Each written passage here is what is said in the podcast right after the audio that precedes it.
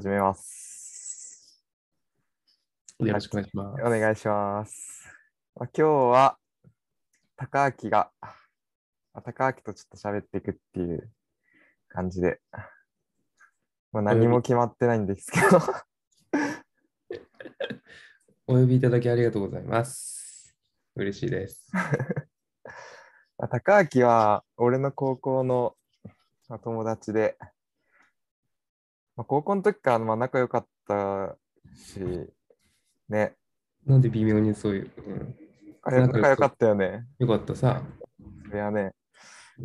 で、なんか、大学受験の時とか は、まあ高明が推薦で受かっちゃったから、俺の受験勉強を指導してもらうっていう。懐かしいね。そうそうそ科学ね。う。うん。まあ、それから紆余曲折ありまして。確かに。で、久々久久々連絡取ったのが、就職してからか。うん。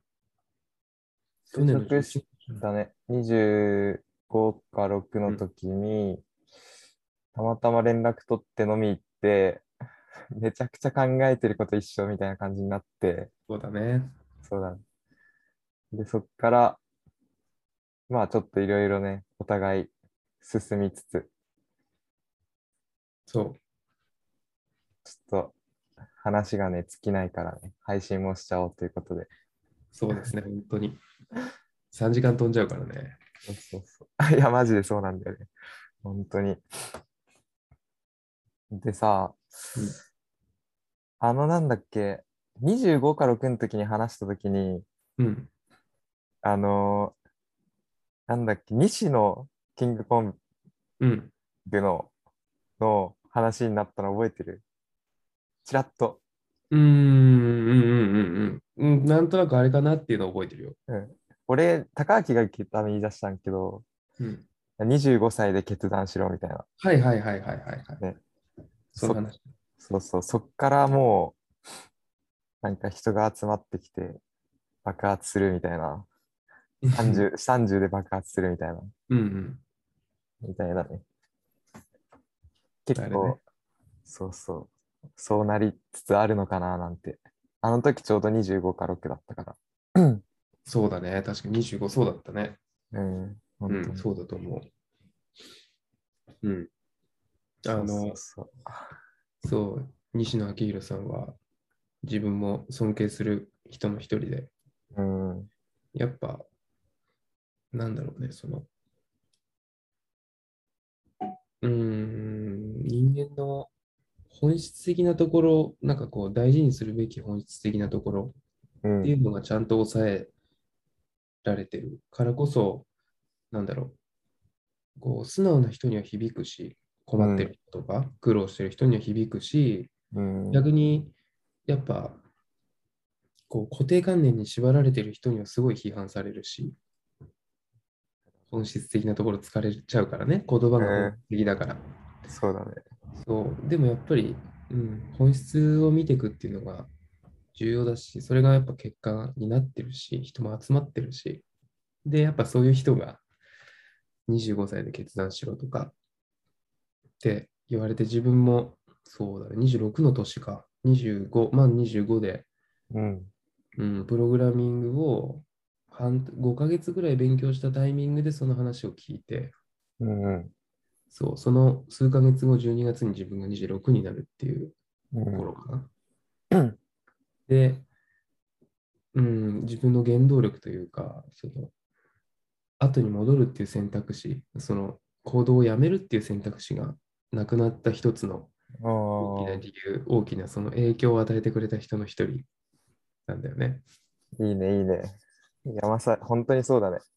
うん、あのさ、プペルプベルね。ね、プペルとかも本当になんかそれをうんうん。表してる感じ、表してるっていうかなんかそれを映画にしたんだと思うんだけど、ん。まあなんか良くない目で見る人もいるじゃん。うん、まあほん本当にこういいことをしているのか悪いことをしているのかっていうのを置いといて何かこうね爆発的に行動している人に対してちょっとこうね、出る杭は打つじゃないけど、うんうんまあ、そういうあれが、働きがあるからさ、うん。うん。そうだね。ね、そういうのはね、まあ、俺らはなんか打たれすらしない、してないけどね、まだ。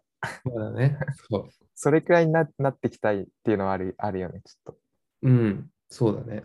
そう、逆にそれがこう、あ、影響力というか実力というか、その、ついてきたなっていう証拠に、証拠でもあるからね。うん、批判されるっていうのは、そう そうそう。出てる、出てる、出てるんだなって、ちょっと、うん、指標的なね。それはある。そうね。うんまあ、ちょっとなんか、あれだけど、てか、どういう感じで進めていくか。うん、何を？え、この、この話？この東京、そうだね。そもそも。何を目的とするか、うん、このトークを通して、なんだろう。なんかこう、共感してもらえる人をうん。集めたい。なんだろうね。うん、のか、なんだろう。そうだね。まあ、何を目的にこれをやるかってことだよね。うん、そうだね。うん。まあ、なんか、なんだろうね。あ一つは、なんだろう。多分なんか、俺らはいい感じに幸せになると思うんだけど、うんまあその軌跡を残してっていいかなって思ってなるる。ほどね。あそれはいいかもね。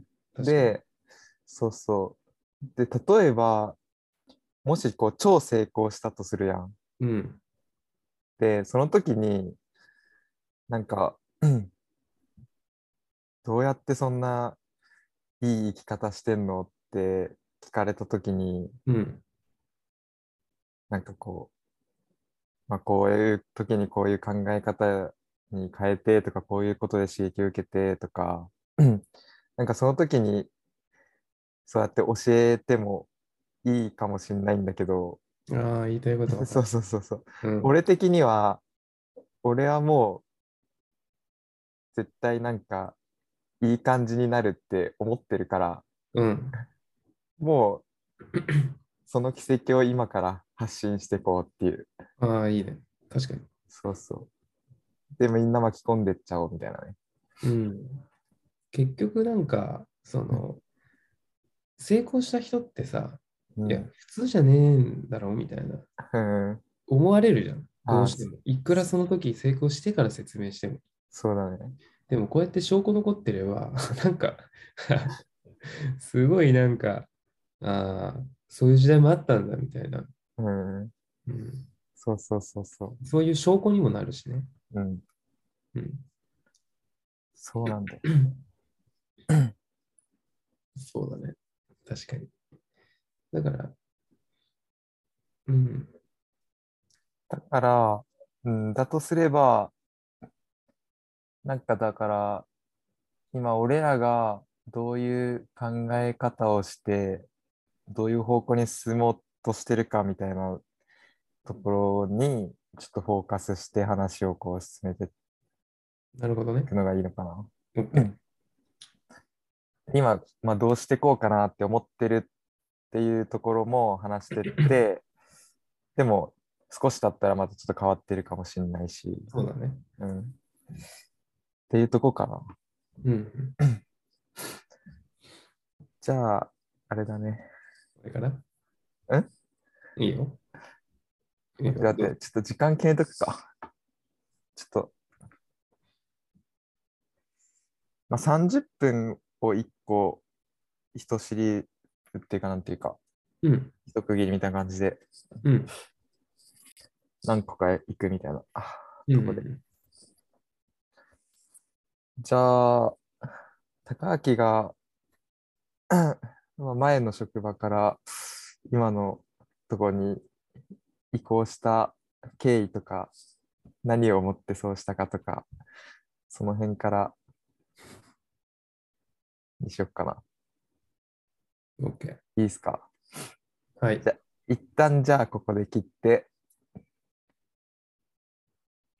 第2パートいきます。はい。